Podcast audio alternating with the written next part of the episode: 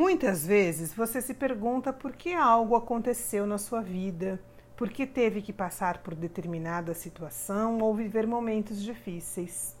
A pergunta correta nesse caso seria para quê e não por quê. Eu vou explicar. A vida vem nos treinando para ser alguém muito especial, com talentos únicos, com qualidades exclusivas e uma maneira muito particular para expressar sua essência. Quando aplicado esse olhar em cada acontecimento, os problemas tornam-se oportunidades de crescimento. A dor vira mestre e tudo começa a fazer sentido, como um grande quebra-cabeça que vai se encaixando.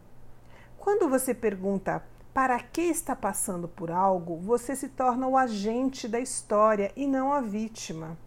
Você assume o papel de protagonista e ator do filme da sua vida e passa a dirigir com maestria as cenas que virão. Se tudo tem uma razão para acontecer, faça dessa razão a sua aliada.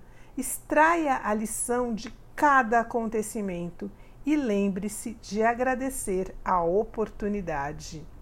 Pergunte-se: extraio de cada acontecimento, por mais que desafiador que ele seja, uma lição para a minha vida?